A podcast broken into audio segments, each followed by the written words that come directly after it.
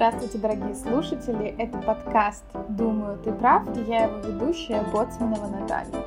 На самом деле я очень давно мечтала это сказать. В средней школе я хотела быть журналистом, радиоведущей, даже планировала поступать в школу Останкина, но как-то пути меня оттуда увели, и сейчас 21 век, век технологий, любой человек может взять телефон, наушники и начать записывать свой собственный подкаст. В принципе, вот что я и делаю. Для меня это новая тема, но очень интересная. Позволяет обсудить больше, чем в сторис, возможно, в Инстаграме. Темой сегодняшнего подкаста станет стресс и ненависть в эмиграции. Четыре стадии адаптации в новой стране. Я переехала в Вену, в Австрию полтора года назад. И до того, как переехать, я не читала ничего про иммиграцию, я не знала ничего про эти стадии, я не вслушивалась, я не смотрела интервью, я не слушала подкасты, и, в принципе, эта тема меня обходила стороной, потому что Вена была для меня как путеводная звезда, мечта, мне просто хотелось ее быстро заполучить, и я не знала ничего о том, как будет проходить мой период в новой стране, как я буду адаптироваться, что мне поможет, что меня может сломить после переезда. Сейчас я могу откровенно сказать, что у меня были стадии адаптации в новой стране, они были достаточно серьезными и сильными, и только сейчас, когда я изучила литературу, почитала информацию, я поняла, что да, я проходила через это. В тот момент, когда я только переезжала, я думала, что это страх, депрессия, эмоции, эйфория, но на самом деле все психологически обосновано. И давайте пройдемся по этим четырем стадиям. Итак, первый этап адаптации – это туристический. Человек ощущает эйфорию от переезда, он исследует новую страну, он преодолел этот барьер, он здесь, он смог, он это сделал с помощью, без помощи, но жизнь поменялась просто на 180 градусов. Эта стадия предполагает некоторое снижение активности, тем более я ощущала это на себе, когда очень долго собираешь документы для переезда, когда очень долго готовишься к самому этому переезду морально, когда заканчиваешь свою жизнь в одном из городов для того, чтобы начать в другом. Ты переехал, и ты чувствуешь какое-то облегчение. Тебе интересно смотреть на культуру страны, ты сосредоточен на приятных ощущениях, на новых местах, разнообразие магазинов, вкусовых впечатлений, окружающей среды, новых знакомств, новых развлечений и так далее. Обычно этот период длится от нескольких дней до нескольких недель. Я думаю, что у меня это была одна неделя.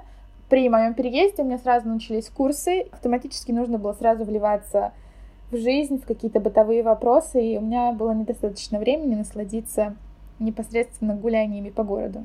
Вторым этапом принято считать этап постепенного разочарования – когда проблемы неспешно нарастают, когда эмигрант вспоминает о своей старой стране, где все было налажено, где ты знал, как действовать в тех или иных ситуациях, и постоянно сравниваешь новую страну со своей старой страной, новый ритм жизни со своим старым ритмом жизни. Чаще всего это происходит через стереотипы, с которыми человек жил в стране отъезда, Сейчас с ними можно столкнуться в реальности, и часто это вызывает необходимость пересматривать собственные взгляды и какие-то пункты движения. На фоне этого, естественно, происходит снижение настроения, поскольку необходимо постоянно встраиваться в окружающую среду. Предполагается столкновение с бытом, с жизнью, возникают проблемы, как оплатить, где взять, как узнать, что сделать, куда пойти, куда бежать от банального, как оплатить электричество, где купить сим-карту и так далее. Мне с этим этапом повезло, потому что до того, как переехать в Австрию, я несколько раз здесь была, и моя розовая пелена или розовые очки, как многие говорят, уже успели разбиться. Я посмотрела на страну очень трезвым взглядом и сразу поняла, какие проблемы, какие минусы здесь есть. Поэтому то, что возникало у меня при переезде, это какие-то бытовые проблемы, какие-то вопросы, которые нужно было решить, я решала спокойно, как и решала бы в Москве, из которой я как раз уехала. Но иногда это может вываливаться в сознательные попытки уменьшить общение с другими людьми, изолироваться, сидеть дома. Появляется разочарование после переезда, и когда я разговаривала с ребятами, которые также приехали в Вену, очень многие из них замыкались в себе и ближайшие два-три, а то и полгода сидели дома и не выходили никуда. То есть сразу после той туристической стадии, когда ты наслаждаешься, открываешь для себя новую страну и город, наступает момент разочарования, ты полностью закрываешься и долгое время не позволяешь общаться с себе, с миром. Также другая сторона этого второго этапа — это когда иммигранты пытаются говорить только о позитивных вещах и позитивных эмоциях, пряча все проблемы, те, которые есть. Они увеличивают положительные моменты, не желая признаваться ни самим себе, ни своим родителям, ни друзьям, ни бывшим коллегам о том, что все-таки в Европе сложно, если мы говорим о примере Австрии. В процессе адаптации иммигранты часто сталкиваются с ощущением потери роли. Это на самом деле очень сильный, важный факт был для меня, потому что мне пришлось начинать все заново с чистого листа. Я переезжала не студенткой, я переезжала не в возрасте 17-18 лет для учебы. Я переехала в 24 года. На тот момент в Москве у меня уже была хорошая должность, работа, машина, квартира и обустроенный быт, который я себе наладила. Переехав сюда, мне пришлось все, что там было, оставить, начинать заново. Я снова стала студенткой, я снова стала искать работу с самых низов, я снова стала подниматься по той лестнице, которую я уже один раз преодолевала. И на самом деле, если у человека повышенное чувство гордыни собой, то, наверное, ему будет очень тяжело снова пройти тот же этап. Но если ты изначально переезжаешь с трезвым умом, то ты понимаешь, что да, это будет, и от этого никак не избежать. Особенно долго и сложно может этот этап проходить для людей, которые замыкаются в своей среде. Допустим, в русскоязычной. В Вене очень большое русскоязычное комьюнити, Здесь возможно жить, не вообще не разговаривая на немецком языке, ходить в русские магазины, общаться с русскими друзьями. Это могут быть украинцы, белорусы, казахи и так далее. Русские книги, русское телевидение, русские концерты, русские рестораны и так далее. Это все здесь есть, но это никак не поможет вам правильно интегрироваться в среду, поэтому свои полгода первые я абсолютно избегала людей, которые говорят на русском языке. Я старалась общаться с иностранцами, если это не немцы, не австрийцы, то это были американцы, англичане, латинцы, с которыми я общалась на английском языке, на немецком языке и так далее. Преодолеть этот этап можно и нужно, и он обязательно будет позади. Главное верить в себя, идти вперед, не останавливаться и стараться избегать агрессии в своей жизни. Следующий этап адаптации — это этап приспособления. Иммигрант медленно и постепенно разрешает накопившиеся проблемы. У него постепенно появляются друзья, рутина решения бытовых проблем, новые коллеги, знакомые среди местного населения — Бытовые сложности уже не такие трудные, потому что мы уже несколько раз их решили до этого, и сейчас они стали для нас легким, обычным бытовым вопросом. Ты наконец-то принимаешь ситуацию, которая с тобой произошла, и начинаешь постепенно возрождаться, из земли семечко тянется, и появляются маленькие зеленые листики надежды. В этот этап обычно находят новые возможности для реализации, работу, новые хобби.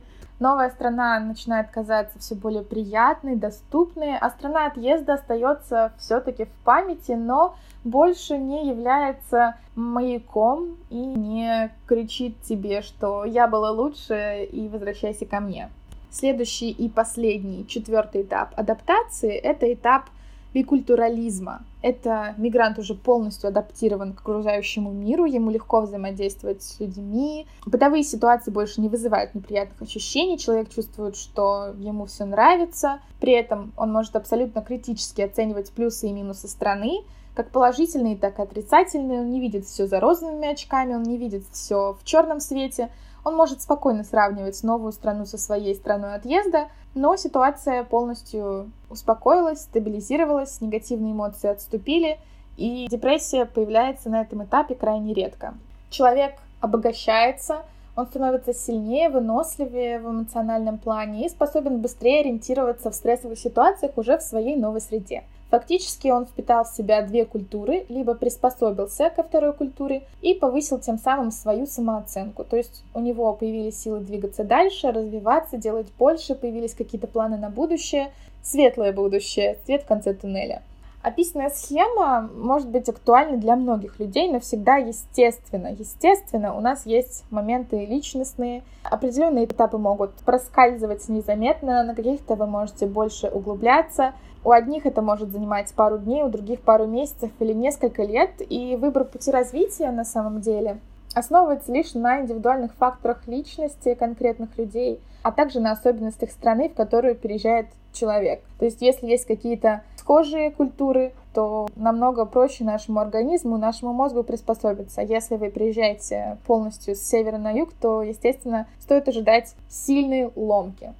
Лично я, если можно так сказать, нахожусь на этапе между приспособлением и бикультурализмом, потому что все-таки я уже успокоилась, у меня прошел какой-то нервный период, я уже поняла, как решать бытовые вопросы, а если я их не знаю, то я могу спокойно на немецком их загуглить, э, спросить коллег, друзей, которые это уже делали, они мне объяснят э, паре шагов паре пунктов, и я спокойно смогу это сделать. То есть, если мне нужно пойти на почту купить марку письмо, я спокойно это куплю. Если мне нужно пойти продлить контракт для своей сим-карты, я пойду его продлю. Но у меня еще не наступил тот период, когда я полностью адаптирована к окружающему миру и могу легко взаимодействовать с людьми из-за языка. Немецкий язык очень важен. Я живу в немецко говорящей стране, начинала учить язык я именно в стране после переезда, поэтому для меня первые несколько этапов были полнейшим стрессом.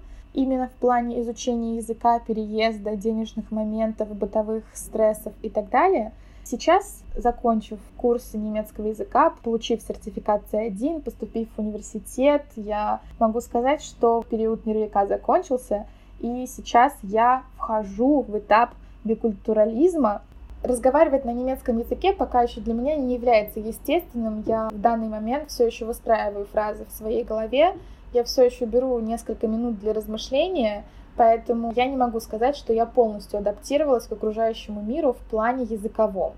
Да, я адаптировалась, я знаю, как функционирует Вена. За целый год я узнала, как она в течение полного года работает, какие у нее есть праздники, какие есть особенности, и для меня это уже не ново, я уже ко всему привыкла. Остался только язык, и я думаю, что мне потребуется еще, может быть, год или два, для того, чтобы полностью немецкий язык интегрировался в мою голову, знать немецкий язык на C1, сдать на него экзамен, учиться в университете, это не то же самое, что и думать на немецком языке. И я все-таки возьму еще годика два на эту бикультурализацию. Но, в принципе, по мне можно сказать, что моя интеграция прошла за год, и за год я научилась жизни в Вене, я научилась приспосабливаться, и теперь эта страна не является для меня чем-то чужим, это является моим домом, я знаю, как в нем жить и выживать, что делать, куда бежать, если что-то случится. На этом, наверное, все. Я была рада рассказать вам про тему иммиграции, про стресс, про переезд, про эти все правила адаптации. Это все сугубо персонализировано и зависит от вас. Если вам эта тема помогла, вам показалась эта тема интересной, то я с удовольствием получу ваши комментарии, обратную связь. Вы можете писать мне в Инстаграме, можете писать под этим подкастом. Спасибо большое, что слушали меня. С вами была Наталья Боцманова и подкаст «Думаю, ты прав». До следующих встреч!